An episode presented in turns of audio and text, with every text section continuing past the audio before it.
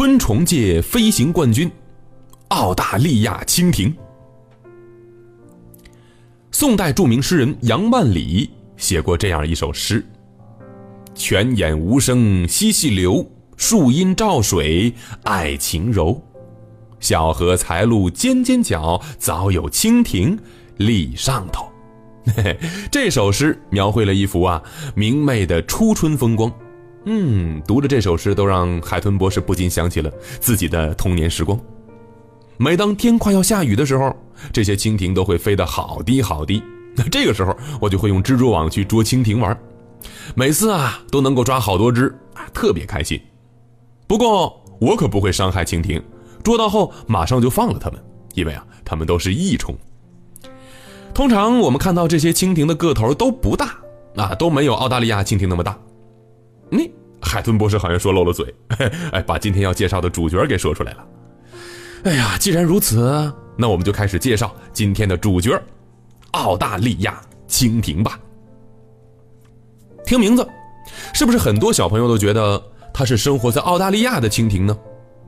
其实，这种蜻蜓它并不是澳大利亚的特有物种。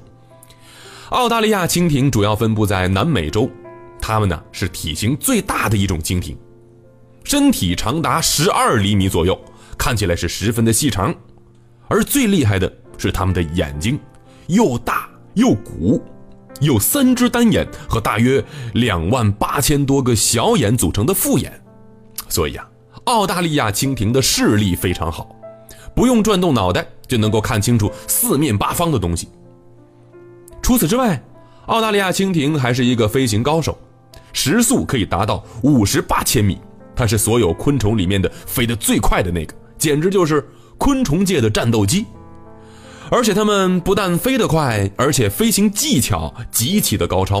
比如说，像飞行途中突然掉头、直上直下、倒退飞行，哎，真的是无一不精啊！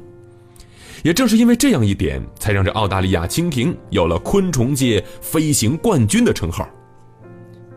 澳大利亚蜻蜓从幼虫开始，它就已经开始吃肉了。它们可以捕捉水里面的一些小型生物。而等长大以后呢，它们就主要以蚊子、苍蝇为食了，有的时候也会捕捉一些蝶、蜂、蛾这些害虫。澳大利亚蜻蜓依靠高超的飞行技巧和极佳的视力，当猎物在它们身边移动的时候，它们就能够非常准确地将其捕捉。所以啊，澳大利亚蜻蜓它不仅是飞行冠军，它还是昆虫界的一大捕食高手呢。